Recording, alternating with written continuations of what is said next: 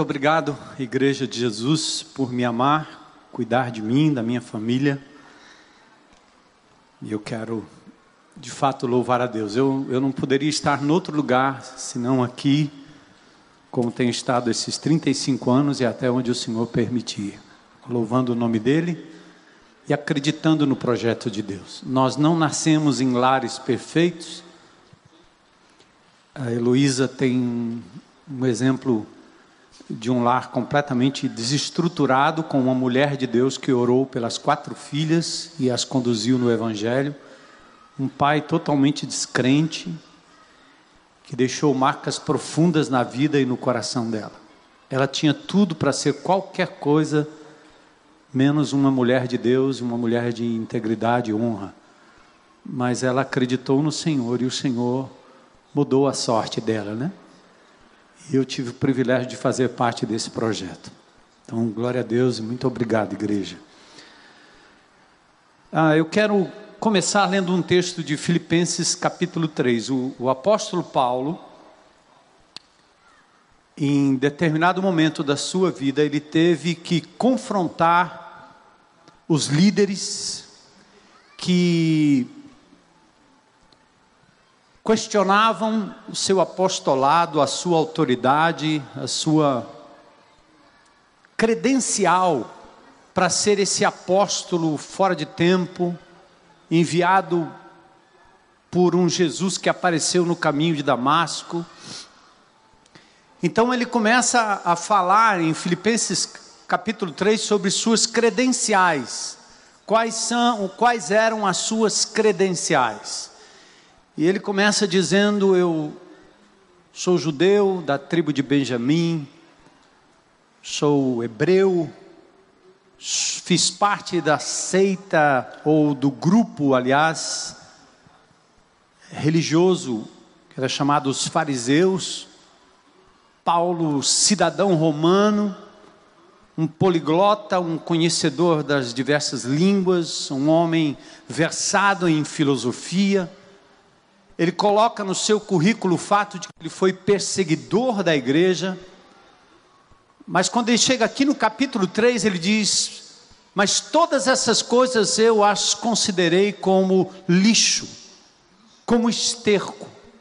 Ele chega a dar um, um, um adjetivo ruim para aquilo tudo.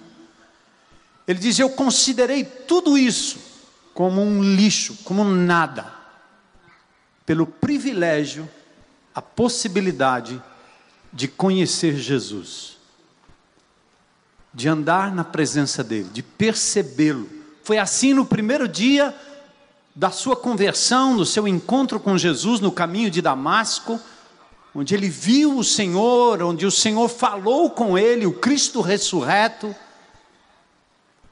o torna ou o faz, o transforma de um homem arrogante, de um homem intelectual, sábio, a um indivíduo dependente, cego, precisando ser guiado por alguém. Sua conversão, seu início é um início traumático, mas Paulo expressa aqui no capítulo 3 de Filipenses que tudo aquilo que ele houvera conquistado não tinha nenhuma comparação com o privilégio de conhecer Jesus, a pessoa de Jesus, e ser achado nele. No verso 10, o texto no original tem uma interjeição que muitas Bíblias não traduzem nas suas diversas versões. E o apóstolo Paulo chega a dar um, um, um gemido dizendo: Ah, quem me dera conhecê-lo,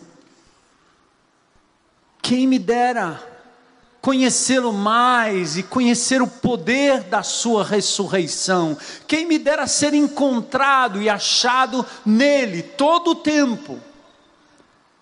Paulo chegou ao ponto de dizer: Eu estou disposto, nesta caminhada do conhecimento de Jesus, a não apenas conhecer a sua pessoa, seus atributos, sua natureza, sua personalidade, seu poder, seus milagres, tudo aquilo que ele é capaz de fazer, por tudo aquilo que ele é, mas Paulo vai adiante e diz: Eu estou disposto e pronto a partilhar dos seus sofrimentos.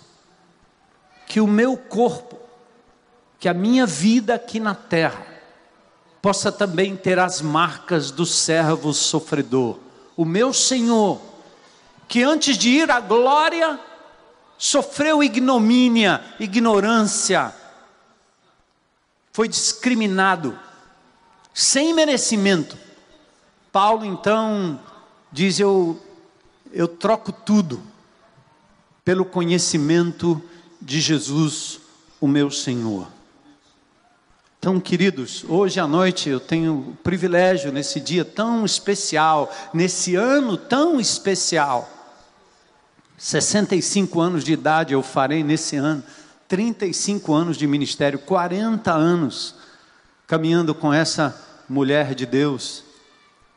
Um ano tão especial, eu tenho o privilégio de abrir essa nossa série Resoluções, falando exatamente e chamando a atenção desse povo querido, amado, da IBC, amigos, visitantes, falar acerca do privilégio da prioridade, daquilo que realmente vale, vale a pena buscar, almejar, alcançar, que é o andar com Deus, perceber Deus de verdade.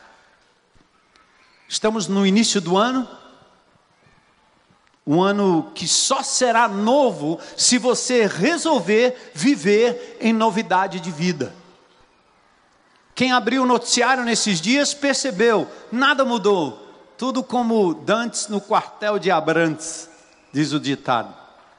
A corrupção continua, a violência continua, o faz de conta governamental continua, pessoas continuam morrendo nos becos, nas vilas, nas estradas, pessoas continuam morrendo nos hospitais, faltam insumos básicos, os médicos gritaram, cantaram um jingle na virada do ano, e ninguém parece ter entendido ou percebido. E é anunciado um outro estado, uma outra cidade, um outro país, enquanto nada mudou. Fogos, shows, política de pão e circo para divertir o povo e dar um sedativo temporário até que as eleições possam chegar de novo e os homens sejam reconduzidos ao poder. Nada mudou, mas uma coisa pode mudar: a minha vida, a sua vida, meus hábitos, seus hábitos, minha forma de pensar e encarar a vida, sua forma de pensar e encarar a vida. O que pode ser mudado também é a sua relação com esse Deus que é pessoal. Não a relação com uma religiosidade evangélica, que parece ser melhor do que a católica, do que a espírita, do que a hinduísta, do que a islâmica. E nós nos orgulhamos disso.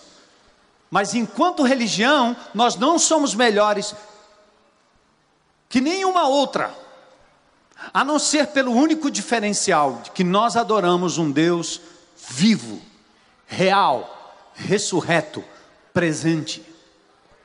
O islâmico não pode andar com Maomé, nós podemos andar com Jesus.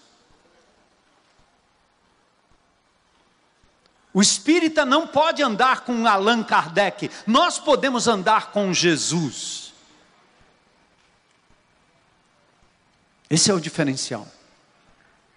Um Cristo morto pode ser conduzido pelas ruas, pode ser pregado em cruzes, em lugares em que se prega princípios, mas se vive completamente contrário, como nós vemos em nossa Câmara, em nossas assembleias, em nosso Congresso. O Cristo pregado na cruz, ainda pregado, ainda inerte, ainda indefeso, ainda carente de misericórdia e tendo que ser carregado, diferente do Jesus do Apocalipse 1. João caiu como morto quando teve o vislumbre da imagem do Cristo vivo.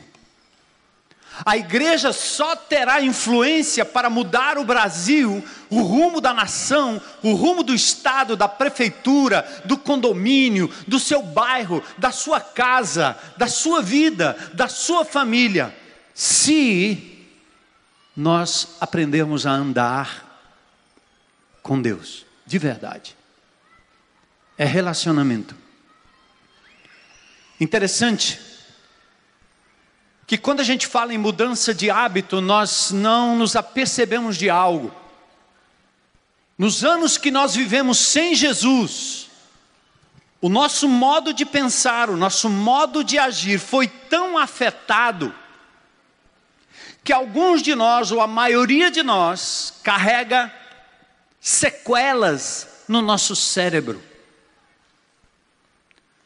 As conexões cerebrais as conexões neurológicas foram prejudicadas pelo fumo, pelo álcool, pela pornografia, pela mentira, pelo engano, pela malícia, pela inveja, pelo estresse, pelo bullying, pelo complexo de inferioridade pela mentalidade depressiva, mentalidade suicida, enfim, nosso cérebro foi afetado de modo, de modo terrível. E hoje a ciência está escaneando a cabeça das pessoas, o cérebro das pessoas e descobrindo a diferença entre um cérebro normal, intacto, e um cérebro afetado por hábitos, costumes e adicções destruidoras. Todos nós vivemos isso.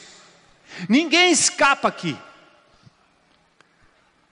Mas pela graça de Jesus, Ele nos resgatou, prometeu habitar esta casa, esta carne, este corpo e Deus nos deu-nos poder para renunciarmos àquilo que nos matava e adotarmos práticas e hábitos que nos conduzem à vida. Não a vida no além, essa é cantada, desejada, esperada. Maranata, vem Senhor Jesus. Mas a vida abundante que Cristo prometeu começa aqui e agora. Esses dias eu tenho lido um pouco mais como, como leigo, não como um cientista, não como alguém da área de saúde, informações que estão aí nos boletins das grandes universidades no Brasil, fora do Brasil. Você lê um pouco mais os bons livros, os, os bons PHDs na área aí. E eles estão falando sobre essa capacidade que agora se tem de escanear o teu cérebro. E eu tenho um slide que eu quero mostrar para vocês aqui da diferença entre três cérebros escaneados, um PET scan. O primeiro ali, à esquerda, dá para enxergar aí, pessoal lá de trás? Legal? O primeiro à esquerda é um cérebro intacto, não danificado ainda. O cérebro do meio é um cérebro carcomido, é um cérebro afetado, faltam partes, pedaços. Porque este cérebro do meio é de alguém adicto em heroína. Não é diferente de alguém que é um adicto em cocaína, ou adicto em crack, ou adicto em, da maconha. Essas substâncias químicas, o álcool e etc., afetam o seu cérebro como as doenças afetam, o Alzheimer afeta. E outras doenças, algumas congênitas que nós herdamos, carregamos a carga genética, e à medida que o tempo passa, se não houver uma reversão, essa reversão pode danificar áreas do nosso cérebro. A demência. é consequência disso. O terceiro aqui à direita é um cérebro danificado pela pornografia, pelo consumo, pela adicção à pornografia. Quisera poder olhar dentro da caixa craniana de cada um de nós aqui hoje à noite, e com certeza, aqui e na maioria da população, nós temos inúmeras pessoas adictas da pornografia.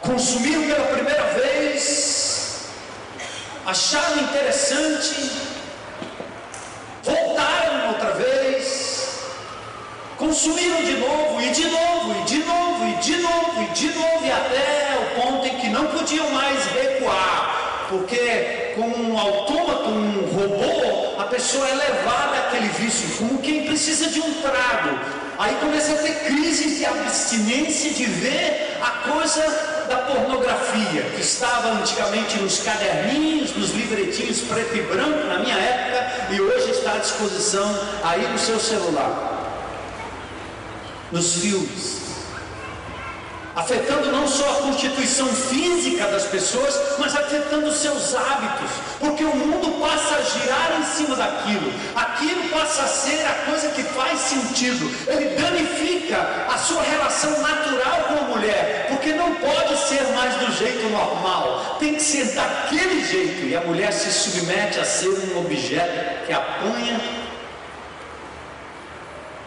e depois aquilo não para, tem que partir para outra coisa, tem que partir para uma coisa mais absurda, mais absurda, porque isso vai danificando partes do seu cérebro e você não tem condições de retomar.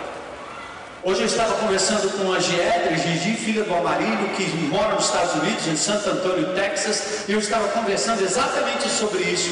E ao, aliás, foi ontem. E com, ao conversar sobre isso, ela me falou acerca desse trabalho, dessa instituição que ela labuta nos Estados Unidos e que trata com essa questão da pornografia. Ela diz, pastor, cérebros afetados desta forma, desse jeito, levam sete anos para se recuperar.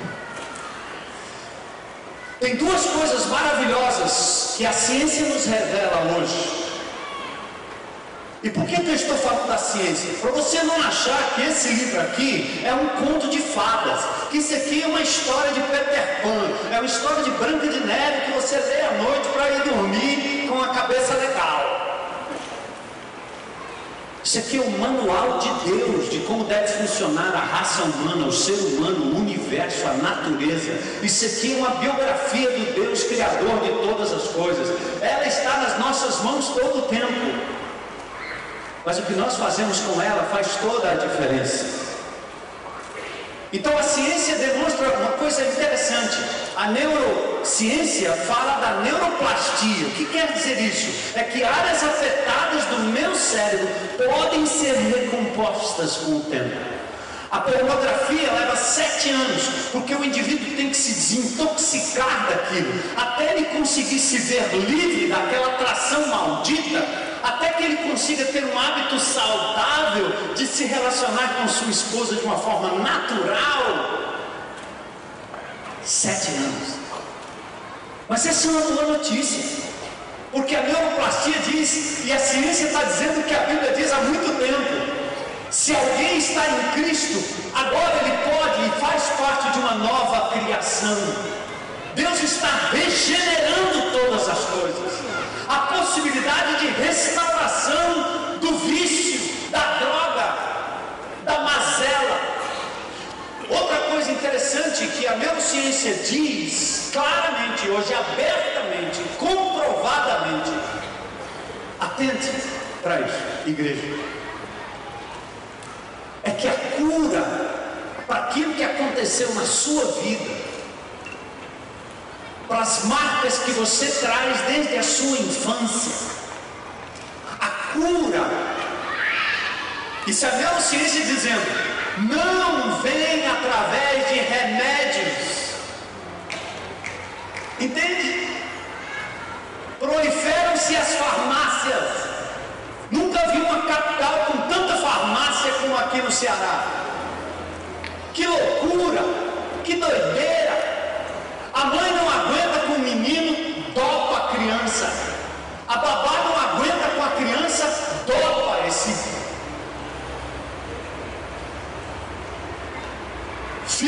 Sei quem. Dá um remedinho para ele. Consulte alguém que dê alguma coisa para essa criança se acalmar. Estou me sentindo mal. Remédio?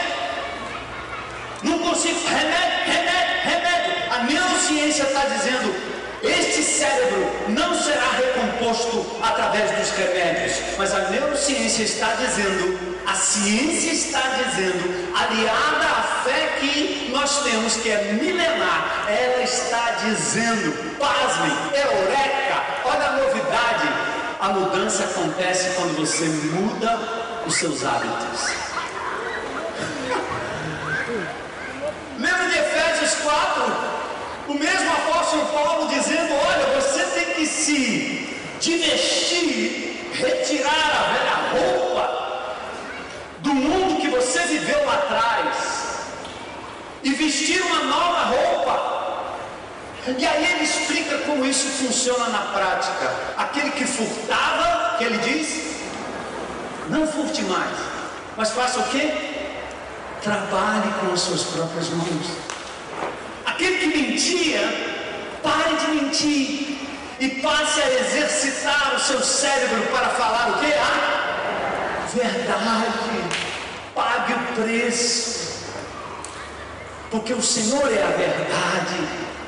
A verdade é que prevalece, a verdade é que liberta.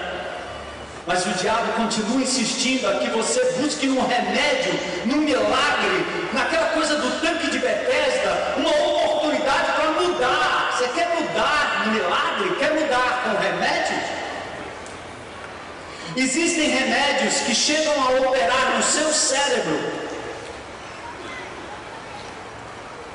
nas sinapses, nas conexões neurológicas. O remédio é capaz de lhe restaurar um pouco de alegria. Mas isso é por um tempo. Se você deixar o remédio, você volta ao ponto anterior. Na hora da crise, o remédio te leva a um ponto em que você precisa ser tratado para mudar de hábito. Desliga. Para. Então, amados, por isso, eu faço um apelo hoje à noite a esta congregação amada, que vocês entreguem suas mentes, seus cérebros. Ah, se eu pudesse desencaixar hoje aqui do meu pescoço, a minha cabeça. Ah, se você pudesse hoje pegar o seu cérebro, como ele está, e entregar no altar e dizer: Senhor, está aqui, é teu, cuida, Senhor, me ajuda. Eu preciso recompor aquilo que o Senhor, aquilo que eu destruí, e o Senhor me dá poder para mudar. Então eu estou fazendo um apelo que não é diferente daquele apelo que você já leu várias vezes em Romanos 12, hein? rogo-vos pelas misericórdias de Deus, que vocês entreguem vossos corpos, mente, coração, alma, mão, olhos, pés, em sacrifício vivo, santo e agradável a Deus. Ele diz assim: Este é o culto inteligente. Não é o glória, glória, aleluia, que pensa que por uma mágica de um culto, de uma pregação, de uma oração mágica, de um mexer das águas no tempo de Bethesda, você vai mudar de atitude. É, Deus pode curar, retirar um câncer, é, Deus pode curar sua dor de cabeça, Ele pode mudar sua dor de coluna, mas o que Deus está fazendo na restauração de todas as coisas não é mudar o seu corpo físico apenas, sabe por quê? Porque isso Ele fará na ressurreição, está prometido, Jesus já fez, Ele ressuscitou dentre os mortos. Essa carcaça aqui, quando estiver estiradinha no caixão, pode ter certeza, um dia vai levantar, porque Jesus voltará e os mortos em Cristo ressuscitarão primeiro. Ele já disse, tá certo? Você não vai precisar mais de grau, você não vai ter mais problema de glaucoma, você não vai ter mais problema de dor na coluna, você não vai ter mais problema de infecção aqui, infecção acolá, junta aqui, junta lá, junta tudo, porque Deus vai ressuscitar o seu corpo corruptível num corpo incorruptível. Amém? Mas o que é que Deus está fazendo nesses dias? Ele está querendo mudar o seu caráter, suas conexões neurológicas. Deus está querendo mudar os seus hábitos. Esse é o fruto do Espírito. Então, esse é o meu apelo. É possível que ao fim do ano passado, como o Vladson bem questionou, você tenha terminado o ano, embora frequentando todos os cultos, dando sua oferta, participando de ministério, indo aos presídios, orando bem muito, participando de vigílias, e você termina o ano meio vazio. Por que, que isso acontece? Simples. Você não nasceu para ocupar um cargo no reino de Deus. Ele não fez você nascer de novo para você ser um funcionário do seu reino. Ele fez você nascer de novo para que você pudesse andar com o rei, estar com o rei, conhecer o rei. Entende? Vocês já imaginaram uma criança órfã de pai e mãe? Recebe a notícia que será adotada por um casal americano muito rico. E essa criança recebe então a visita do motorista do casal, que o retira do orfanato, leva para uma casa de praia, e nessa casa tem toda a mobília, todos os brinquedos, tem tudo. E lá aquela criança vai conhecer os seus pais adotivos por foto. Vai ler sobre eles, vai ver a feição deles, mas jamais terão a oportunidade de estar de verdade com os pais. Isso não é torção, isso é ganhar na Mega Sena. Se é dinheiro que você quer, o bandido pode dar, as facções podem dar. É dinheiro que você quer para ser feliz? Não, não, não. Deus nos adotou para que nós pudéssemos ter com Ele um relacionamento pessoal. Você se tornou filho do Rei. Deve curti-lo, conhecê-lo, abraçá-lo, amá-lo. O que essas crianças mais precisavam, o que essas crianças aqui mais precisam é contato pessoal com aquele que nos adota. Isso é andar com Deus.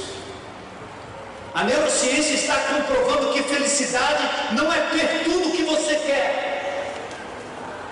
Felicidade também não é se ver livre de tudo que lhe atrapalha, inclusive a esposa ou o marido.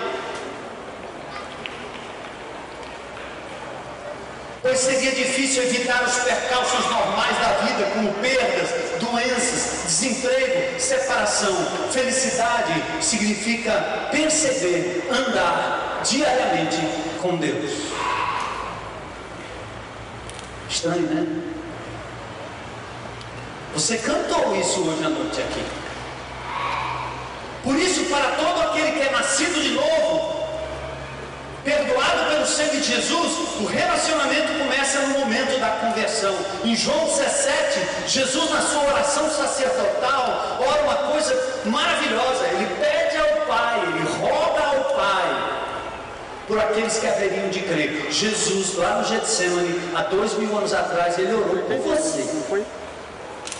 Aí ele diz uma coisa aqui no verso 21, no verso 23. Ele diz: Pai, o que eu mais quero é que aqueles crentes lá do século 21, no início de 2018, que aqueles crentes estejam em mim e eu neles, como o Senhor está em mim e eu ao Senhor. Porque Jesus foi aquele que deixou a sua glória e entrou aqui nesse mundo, andou aqui como servo, o rei que abriu mão do seu poder, veio aqui como um servo, um vassalo, e ele foi todo o tempo dependente do Pai. O Espírito de Deus estava com, com ele, ele falava no poder do Espírito, ele andava no poder do Espírito, ele ouvia a voz do Espírito, ele sabia para onde estava indo, só porque ele estava em sintonia com o Espírito de Deus. Esse é o ponto. Não estamos lidando com fazer coisas uns para os outros, não estamos falando em envolvimento nas coisas de Deus, mas estamos falando de um relacionamento com o próprio Deus. Deus está agindo no universo, Deus está agindo no planeta Terra, Deus está agindo neste estado, nesta cidade, no seu condomínio, na sua casa, na sua família. Deus está agindo no íntimo do seu lar, lá dentro da sua casa. Deus está agindo em você. Você só precisa perceber a sua presença. Aquele que está em Cristo é parte de uma nova criação.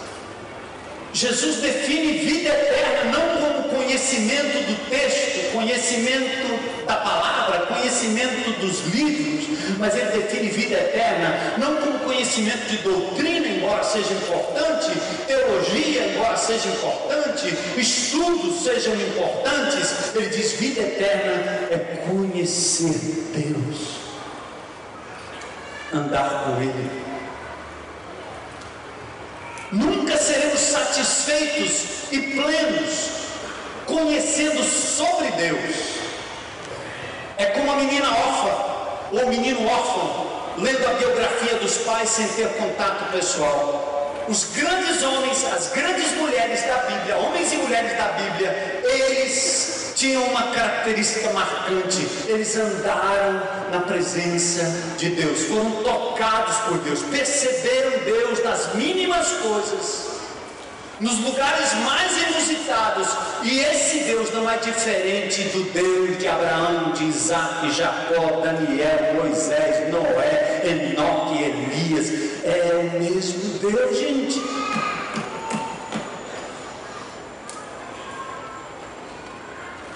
Adão e Eva andaram com Deus, Enoque andou com Deus, Gênesis 5, 24. Noé andava com Deus, Gênesis 6, 9. Abraão, Deus aborda Abraão e diz: sai da tua terra, sai da tua parentela e vai para uma terra que eu estou lhe prometendo. Aos 99 anos de idade, Deus prometeu abençoar a descendência de Abraão. E ele diz: como assim? Eu sou velho, minha mulher é estéril Agar foi o arranjo de Abraão e Sara. Nós tentamos ajudar Deus, fazer por onde? Fazer a minha parte. Eu sou o cara, eu sou a cara, eu sou a mulher, eu sou o homem, eu faço por onde? Deixa comigo. E aí vamos ajudar aqui Deus com essa história de que vai dar descendente para dois velhos. Um já brochado, como diz a história, e Sara estéreo. É fácil. Se ainda tem alguma força sexual aí, Abraão, usa escrava. Eu sou estéreo. Deus não entendeu. Ele fez a promessa, mas ele não está entendendo. Então, Agar tem um filho, Ismael. Até hoje, a maldição está no conflito entre judeus e árabes, até hoje. Mas aos 99 anos de idade, este Abraão, que não recebia de Deus um mapa, ele só dizia o seguinte: vai, sai daí, eu vou contigo. Aos 99 anos de idade, Deus diz para ele assim: anda na minha presença Seja íntegro, seja honesto. Que a sua fé e sua religiosidade seja honesta. Não seja uma fé de mentirinha, não seja uma fé religiosa, não seja uma fé de que eu estou barganhando com Deus, esperando que Deus faça algo por mim, quando a coisa maior que Ele fez foi não só morrer por você, mas dizer que estaria com você todo o tempo. Ele chama Abraão e diz: anda na minha presença e ser perfeito. Ele disse: agora eu vou lhe dar um filho. Sara ri. Abraão, não estou entendendo, mas vamos lá, vamos tentar. Ele tenta, o filho nasce, Isaac. E quando nasce Isaac, o menino cresce, uma idade talvez de 9, 10 anos, Deus diz: sacrifica o menino. Quem não anda com Deus não consegue ler o Velho Testamento e entender, porque é, é politicamente incorreto. Não bate com a nossa maneira de ver Deus. Nós queremos um Deus que faça diferente. Então é mais fácil voltar à idolatria que nós tínhamos antigamente. É mais fácil fazer de Deus um santinho. É mais fácil fazer de Deus uma cruz e alguém pregado que você pode carregar por aí. Botar onde você quer. Bota no Congresso, bota na Assembleia, bota lá. Continua fazendo as mesmas bandalheiras mas ele está lá quietinho e inerte, carrega ele nas costas. Você faz um Deus de acordo com a sua vontade. É assim o ídolo. Mas o Deus da Bíblia não é assim. Ele é soberano, ele é poderoso. E a sua vontade não pode ser contrariada. Ele manda, ele é Deus. Entende? Aí ele diz para Abraão assim: mata o filho. Abraão pega o jumento, pega a lenha, oferece o teu filho em holocausto, vai para o Monte Moriá,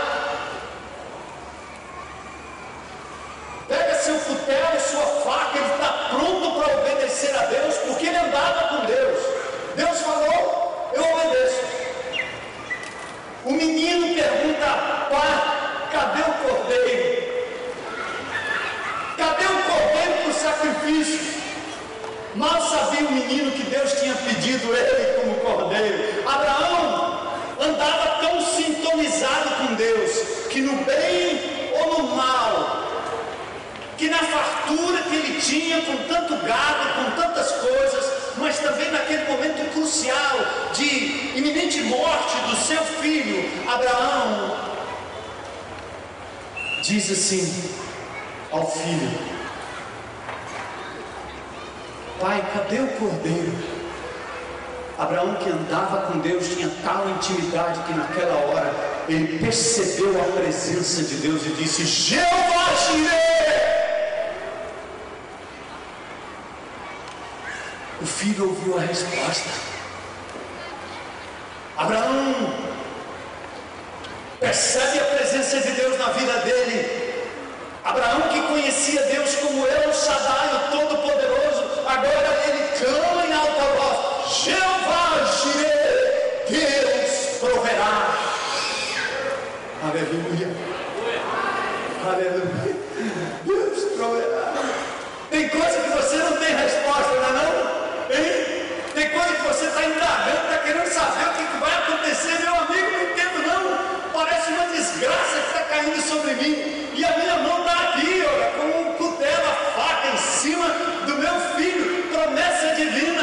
E mas naquela hora, Abraão andava com intimidade tal que ele percebeu: Deus mandou, Deus proverá o cordeiro, ele é o Jeová Jireh. Amém? Glória a Deus. É, falta assim. A história de Abraão nos inspira. Deus quer ir além da revelação de quem Ele é. Ele quer que você perceba desafios e o obedeça e o conheça como Jeová inicia a nossa bandeira. Você pode torcer Ceará, você pode torcer Fortaleza, você pode torcer Ferrinho, mas a sua bandeira não é nenhuma dessas. A sua bandeira é o Deus presente na sua vida todo tempo e todo momento. Jeová inicia. Ele é Jeová Shalom, nossa paz. Ele é Jeová Rafa, nossa cura. Ele é o Jeová Roi, Agar naquele deserto, à beira de um tanque, com aquele filho, desprezada pela sua patroa. Deus fala com ela e ela diz: é impossível uma mulher tão desprezada, tão para baixo, tão depressiva, ainda ter aqui a presença do Deus que me vê como eu estou. Você precisa aprender a andar com Deus e perceber Deus.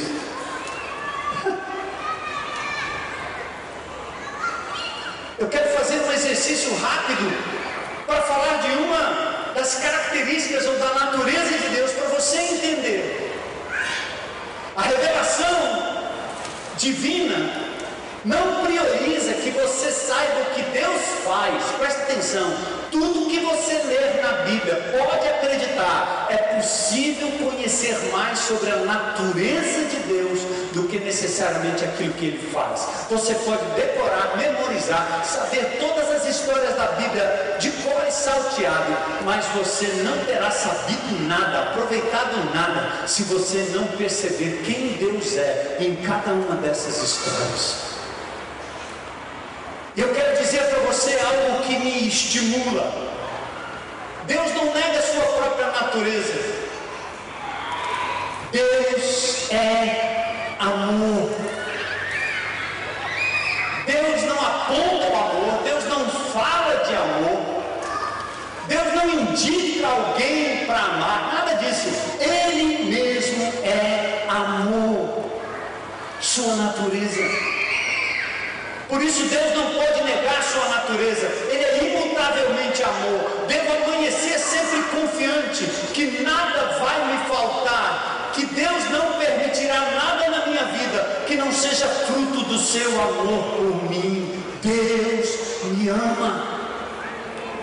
Eu acordo na presença dele, olhando o sol, olhando a estrela, olhando a lua, olhando as pessoas, olhando as árvores, olhando qualquer coisa, e me traz e me vem à memória: Deus, tu estás comigo e o Senhor me ama. O Senhor me ama tanto que é capaz de negar aquilo que eu peço. O Senhor me ama tanto que é capaz de me disciplinar quando eu erro. Porque em Hebreus, no capítulo 12, verso 6, diz que Deus corrige o filho que ama. Por isso, se você está passando um perrengue na sua vida, se as coisas não estão dando certo na sua vida, não duvide do amor de Deus. Ele não vai negar a sua própria natureza. Deus ama você e a tribulação e o sofrimento e a necessidade e aquilo que dá errado e as decepções com as pessoas que estão ao seu redor é para que você compreenda e perceba Deus te ama. Seu amor é incondicional. O amor de Deus não depende daquilo que você faz, não depende, não depende daquilo que você vai fazer ou deixar de fazer para Ele. Ele ama você incondicionalmente. Menina, não faça nada para conquistar o amor de um homem, de um rapaz. Principalmente quando você é coagida a baixar o seu senso de moral, tirar a sua roupa, se entregar a um relacionamento sexual fortuito, a ir para um motel, para uma balada, tomar uma, tomar duas, tomar três, fumar uma, cheirar uma carreirinha lá. Porque o cara diz assim: se você me ama, tira a roupa, vem comigo. Essa hora você só resistirá se você andar com Deus e conhecer o seu amor incondicional por você. Não mude o seu rosto, a sua cara, o seu jeito. Olhe no espelho. Não tente mudar aquilo que Deus ama, aquilo que Deus quer, porque para mudar tem que ser para a glória dele, tem que ser para o agrado dele. Que Deus quer mudar mais do que o seu perfil, mais do que o seu jeito de ser. Aliás, o que Deus quer mudar, não apenas o seu perfil, ou mais do que o seu perfil, Deus quer mudar o seu caráter. É de dentro para fora, mas Ele te ama, tá bom? Então, 2018, você tem que começar o dia, a despeito do que vem pela frente, fazendo como Abraão fez, num momento crucial, ele grita Jeová Jireh, e no momento crucial, no início da manhã, no momento em que você é levado a dar as costas para Deus, para correr atrás de outro amor, da aceitação das pessoas, da aceitação da sociedade, da aceitação daquilo que é politicamente correto, para comprometer a verdade divina, diga assim: Deus me ama. E eu não me renderei a esse amor rasteiro, passageiro, utilitário. Deus me ama. Isso é andar com Deus. Uma geração rebelde, independente, dona do seu próprio nariz, tem muita dificuldade em se submeter a um Deus soberano. Por isso, importante aprender a meditar no Senhor. Isso implica em reconhecer quem Deus é e obedecer a sua vontade, uma relação de amor. Porque Ele me ama, suas orientações são para o meu bem. Porque eu amo, vou confiar no seu amor e obedecer por amor. Jesus diz em João 14, 21: Quem tem os meus mandamentos e lhes obedece, esse é o que me ama. Andar com Deus significa seguir os seus passos, perceber a sua vontade todo o tempo. É arrebatador, é tremendo. Porque Jesus diz assim: aquele que me ama será amado do meu Pai, e eu também o amarei e me revelarei a Ele. Atenção aí, ó. Você não precisa ir na casa do profeta, na igreja do profeta, no buraco do profeta, na tenda do profeta, para saber sobre o seu futuro. Deus disse que se você o amar e o perceber tão perto como ele está de você, em você, ele se revelará a você. Ele vai te mostrar como ele o ama. Seus mandamentos não são pesados. Quem anda com Deus tem que aprender a andar um dia de cada vez. Fomos novamente desafiados aqui pelo Vlad. Não adianta pensar no final do ano, daqui a 300 dias, daqui a 200 dias, daqui a seis meses. Calma! Eu quero dizer outra coisa da, da vantagem extraordinária de perceber Deus dia a dia e andar com Ele, ouvir a Sua voz, estar íntimo, perceber que Ele está. Olha aí que legal. Imagine você programando uma excursão para Galileia vai ter um tour para Galiléia. Aí os caras me dão panfletos, folhetos, roteiros, guia que fala português, guia de Israel. Pronto. E você se prepara para tudo, como há anos atrás eu me preparei para uma excursão dessa, fui levando um grupo, eu mesmo, passamos no Egito, passamos no Sinai,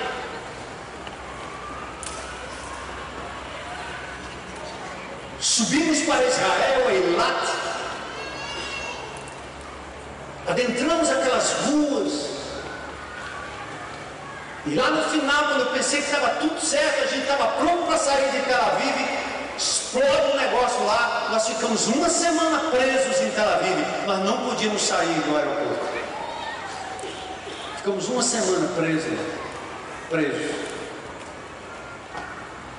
Agora veja bem, Imagine se Jesus chegasse aqui hoje para você e dissesse assim: meu filho, minha filha, você quer ir comigo para Galiléia? Você ia pedir um roteiro? Você ia pedir uma programação? Você ia pedir para ele qual quarto você ia ficar, qual hotel você ia ficar. Você ia começar a pedir detalhes para o Senhor o que ia acontecer no primeiro dia, segundo dia, terceiro dia, quarto dia. Cara, eu não quero saber de nada. Que eu quero saber é o seguinte: eu vou descer no aeroporto de Tel Aviv e quem vai me esperar lá? Jesus de Nazaré.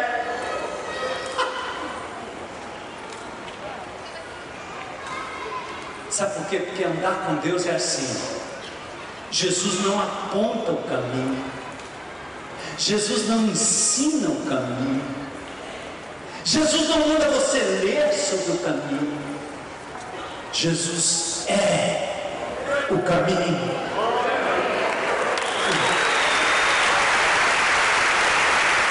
Glória a Deus.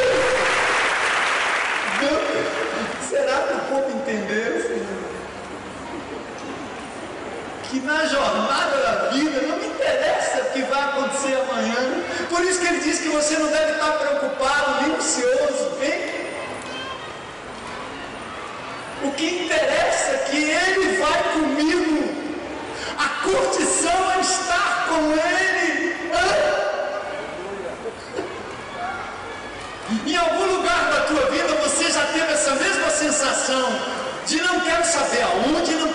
saber quando, não quero saber qual é a circunstância. O legal é que eu vou estar com ela.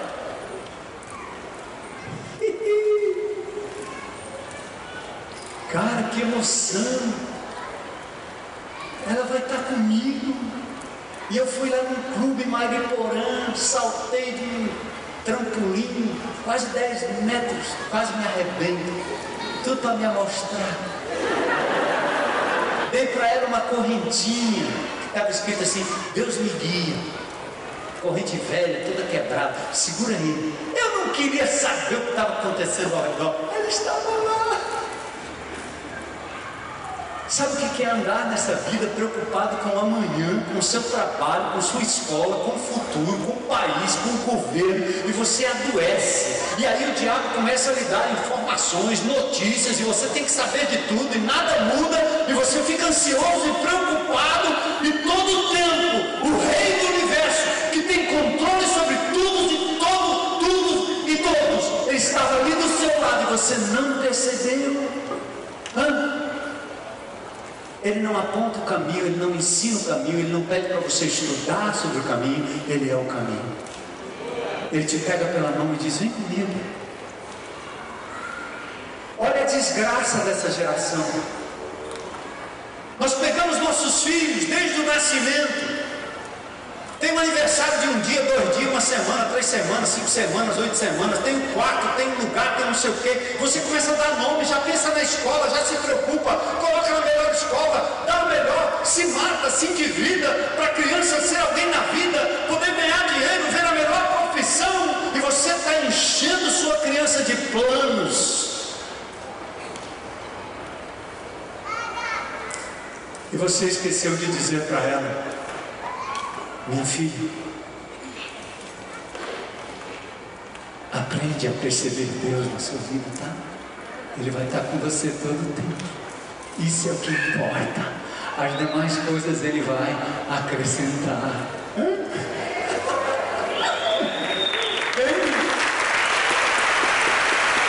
Vocês estão entendendo mesmo? Dá glória a Deus aí. Tu estás comigo, Senhor. Essa era a minha preocupação enquanto pai. Quando nasce uma menina lá, quando nasce uma menina aqui, e a gente vai levando esses pituquinhas, e uma diz que vai ser nutricionista, aí acabou maquiando o povo. A outra disse que ia ser executiva lá com a pastinha, não sei o quê. Pronto, foi morar no Aquiraz, casou com, casou com um indivíduo que vende CD. No Aquiraz. Fazendo economia de palito, mas sendo feliz, sabe por quê? Deus está lá, Deus está aqui, Deus está no vale, Deus está na favela, Deus está no condomínio, Deus está no interior, Deus está em todo canto. Aleluia, vem irmão. Vem comigo, Senhor. Glória a Deus. Pronto. É por isso que tem que ser um dia de cada vez, dia de cada vez, não é, irmão? Só por hoje. Ele está comigo. Só por hoje. Ele me livrou, glória a Deus. É assim, ó. Deus nunca deu muitos detalhes aos que ele convidou para andar com ele, tá certo? Noé, eles chamam que Noé ele constrói uma arca. Onde? No seco? É, no seco. para quê? Você vai ver. O que, que é importante, Noé? É que você ande comigo. E a Bíblia diz: Noé andou com Deus. Abraão, sai da tua terra e vai para uma terra que eu te mostrarei.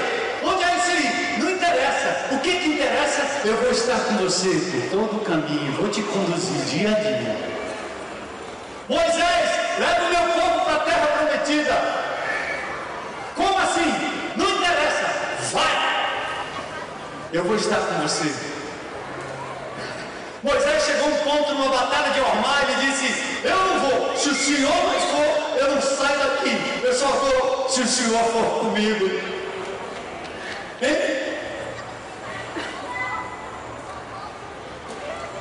Ó, presta atenção uma coisa simples. Quando Jesus se aproxima de Pedro, João e Tiago, os caras eram homens de negócio, tá certo? Eles tinham um negócio de pescaria, tudo cheio da grana. Deus passa lá, olha para os caras e diz assim: segue a igreja batista, segue a igreja evangélica, segue a igreja presbiteriana, segue a igreja assembleana, segue a igreja do fulano, segue a igreja do Beltrano. Ele não diz isso. Ele diz: lê o livro, veja a palestra, olha no YouTube, vá pesquisar no Google. Seja da minha, do meu grupo. Sabe o que, que Jesus diz para aqueles homens? Segue. Segue-me. Vem comigo. Anda na minha presença. Percebe que eu estou lá todo o tempo. Reconhece a minha presença. Jesus, Mateus 28, 18. Aproxima-se deles e diz: Foi-me dada toda a autoridade no céu e na terra. Vão. E no final ele diz: Eu estarei com vocês até o fim dos tempos. Deixa eu te dar outra dica importante. Primeiro, Deus nos ama, amém? Incondicionalmente. Segunda coisa importante, Ele não aponta o caminho, Ele é o caminho. É andar com Ele, entenderam, né? Esse é o maior tesouro que você pode dar para os seus filhos. E se passou o tempo e você não conseguiu ensinar aos seus filhos isso, que você seja o exemplo de alguém que anda com Jesus. E se eles perceberem que você está andando com Jesus, eles serão atraídos ao Senhor Jesus também. A terceira coisa importante é quem anda com Jesus tem que ter atitude de servo, porque você anda com o rei, e aí você é servo, servo do Senhor. E o servo e a serva do Senhor tem duas atitudes muito simples. Primeiro, ele se deixa moldar como barro.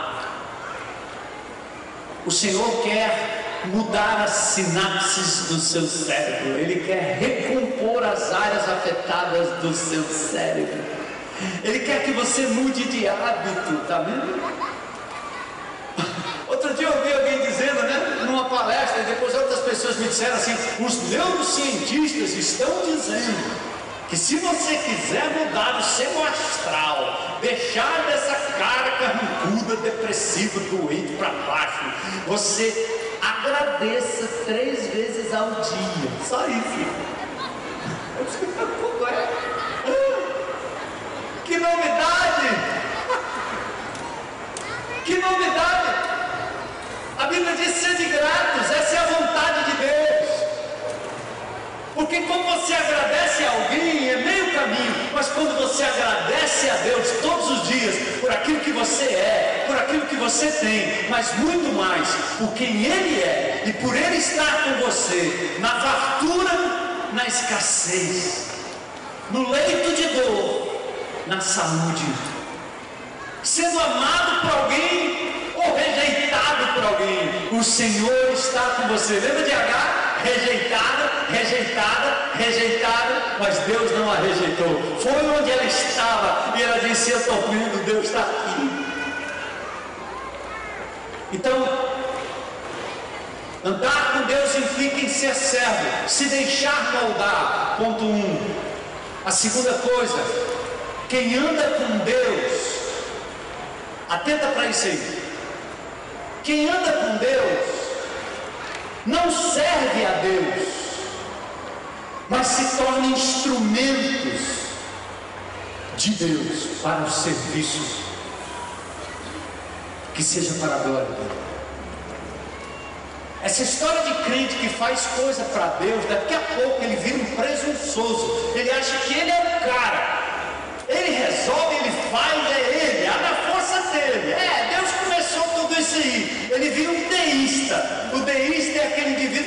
Assim: o universo todo funciona legal, mas o que Deus fez foi ele deu o pontapé inicial naquela partida que o cara que é homenageado vai lá, como Pelé, vai no meio do campo, ele já está aposentado, mas ele vai no meio do campo e ele dá o pontapé inicial. Então o Pelé deu o pontapé, saiu do jogo, sentou lá e não fez mais nada. Os deístas acreditam nisso, que Deus não tem nada a ver com o meu dia a dia. Leia lá em Deuteronômio. Nunca diga que você alcançou alguma coisa com as suas próprias forças. O fôlego foi Deus quem deu. A saúde foi Deus quem deu. A força foi Deus quem deu. A inteligência foi Deus quem deu. Glorifique o nome dele. Do começo ao fim. Aleluia. Então a sua você quer ser um servo de verdade? É o seguinte, ó. Ande com ele todo o tempo. Isso é o que mais importa. Não é o que você faz para Deus, é o quanto você anda com Ele enquanto E aí você tem que ter a atitude de servo correta, de quem reconhece a presença e o poder de Deus, é dizer assim: usa-me, Senhor, eis-me aqui. Ó.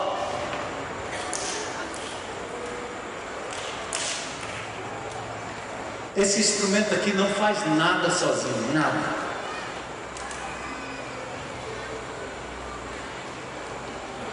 Toca uma aí. Vai. Ora, macho. Serve a Deus.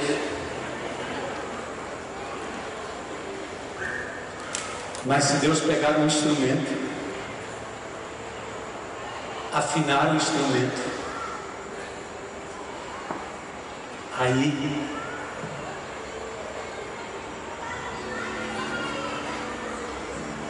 essa nota bom. É só essa nota que eu sei. Deus sabe muito mais. Aleluia. E o que ele está dizendo, meu filho?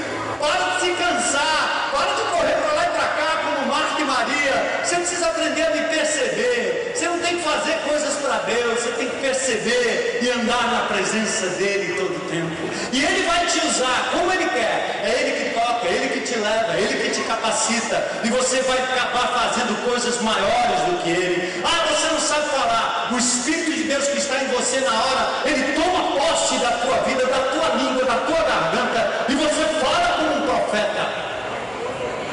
Você testemunha com um poder que você nunca viu. Aí você olha assim, como eu fiz isso?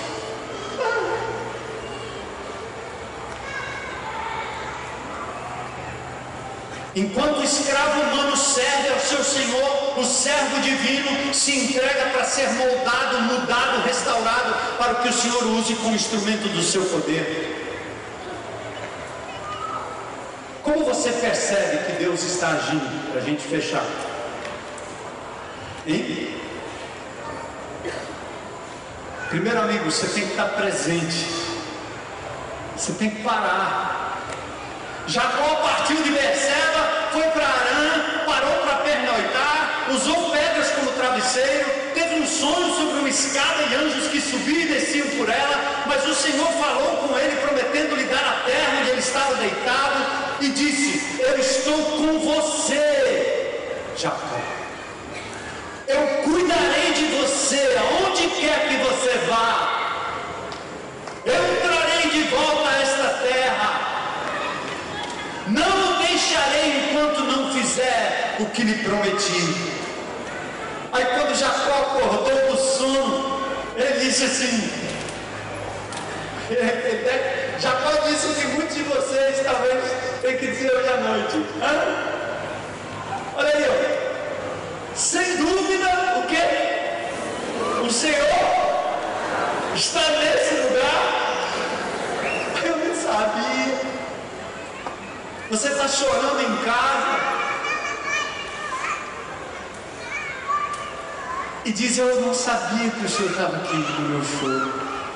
Você está no leito de dor, está desempregado, você perdeu o seu carro, quebrou tudo, roubaram tudo, te bateram, te fizeram tudo. E você disse: Eu, eu não sabia que o Senhor estava aqui. Ele está ele é o grande eu sou.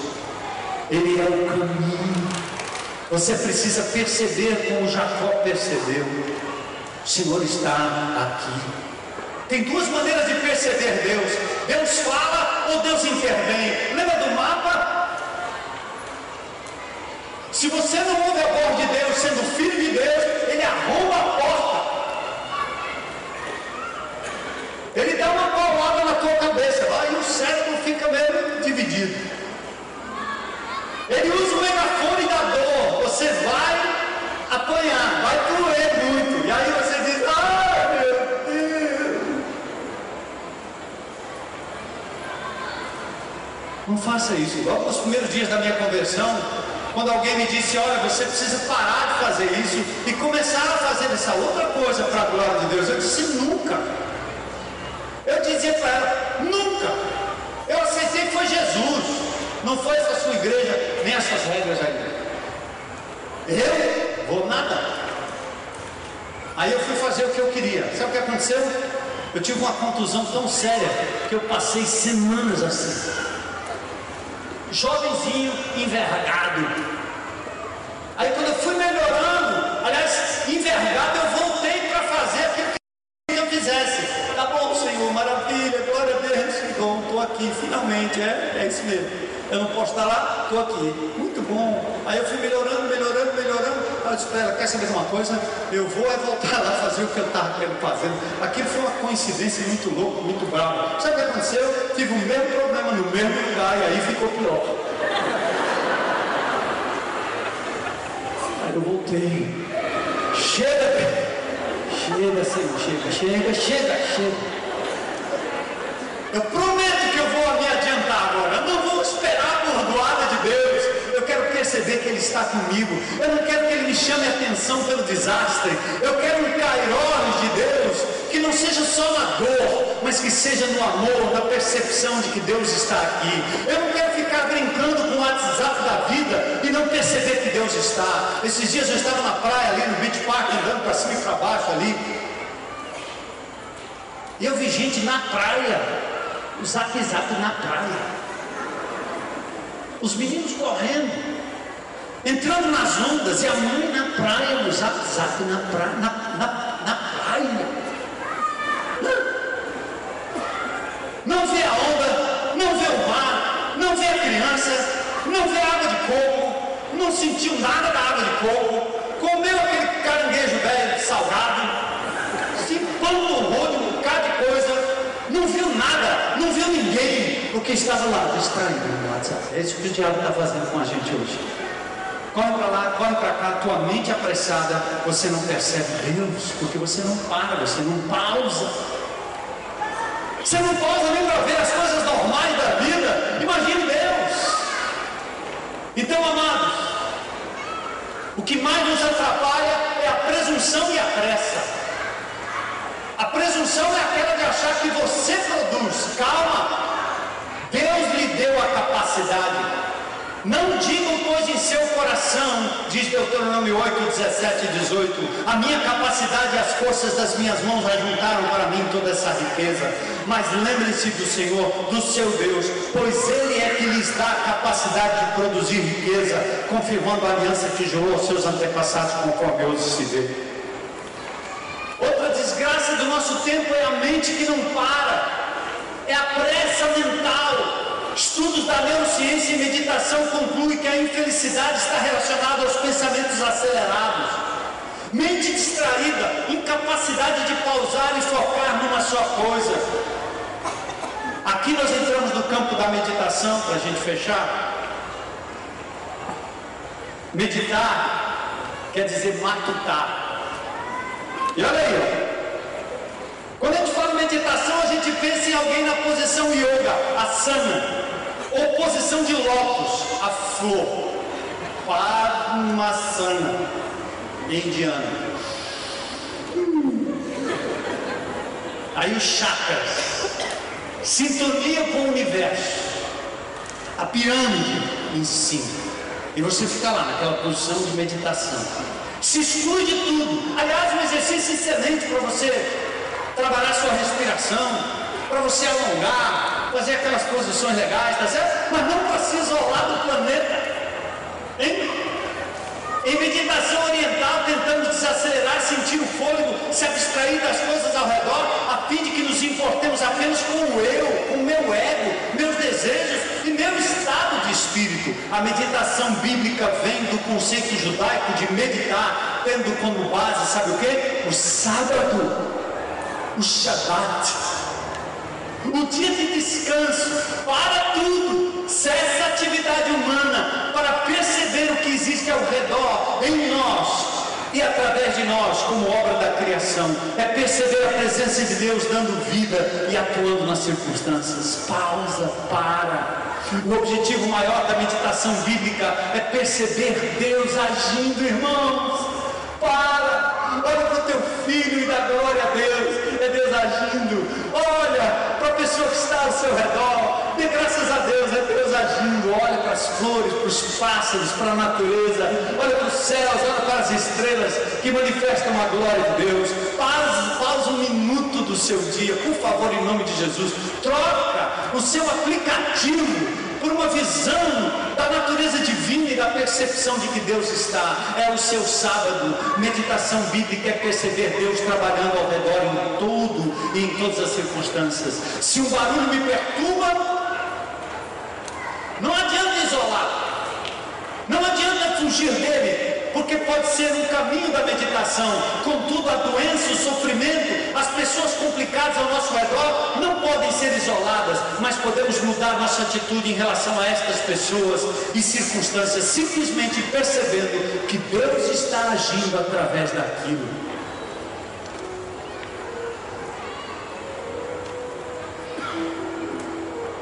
Meditar não é se sentir bem todo o tempo. Isso seria um narcótico de espiritualidade. Meditação espiritual traz a consciência da presença de Deus. Medita na minha lei de dia e de noite. Não cessa de meditar no livro desta lei. Últimos versículos aqui. Meditação não era necessariamente silenciosa na Bíblia, pois a palavra meditar na Bíblia significa grunhir, gemer. Hum. Hum. Oh Deus, oh Senhor, Tu estás aqui, glórias a Tu. Tu estás agindo na minha vida, na vida dos meus. Tu estás me acompanhando nessa jornada dura, difícil, Senhor. E eu te louvo pela tua presença. Meditar às vezes era ler em voz audível a palavra de Deus e falar consigo mesmo. O meu coração medita, o meu espírito pergunta. Meditação é uma oração, é quase um gemido na palavra de Deus. Escuta, Senhor, as minhas palavras consideram o meu gemido. Atende a minha meditação. Que a minha mente seja treinada a perceber a preciosa presença de Deus. Glória a Deus. Ei, o que é que Deus falou com você hoje à noite? E o que você vai fazer a respeito? Lembra? Ele é o caminho. Lembra? Ele é amor e te ama incondicionalmente. Lembra? Você é um servo, uma serva Deixe-se moldar por Ele. E se apresenta para que Ele lhe use. Não se adiante. Perca tempo como Maria para estar aos pés de Jesus. Menos Marta, mais Maria.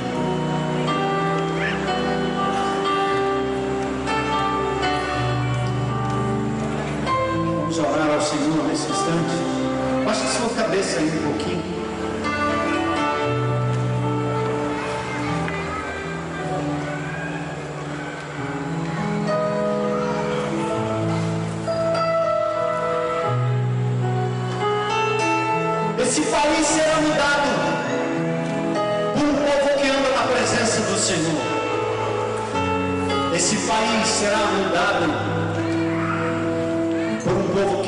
Reconhece o poder que há no nome de Jesus. Esse país será mudado por pessoas que andam no caminho, com o caminho, Jesus o caminho. É muito bom saber sobre Deus, é muito bom estudar sobre Deus, é muito bom conhecer as doutrinas bíblicas, é muito bom discutir teologia, mas nada disso substitui a plenitude de conhecer Deus e andar com Ele dia após dia.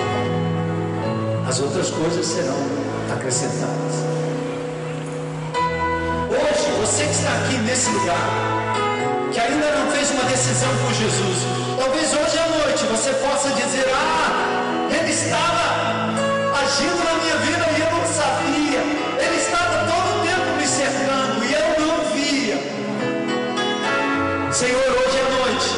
te convido a entrar na minha vida, a mudar os meus hábitos, perdoar os meus pecados, me lavar desse passado, reconstituir a minha vida, meus pensamentos e meus hábitos. Hoje eu entrego a minha vida a Jesus, reconhecendo como Senhor e Salvador. Tem alguém aqui nesse auditório que gostaria de tomar essa decisão hoje à noite, dizendo: Eu quero Jesus como meu Senhor, meu Salvador. Eu reconheço na minha vida. Quero andar nos seus caminhos, quero estar com Ele todo o tempo.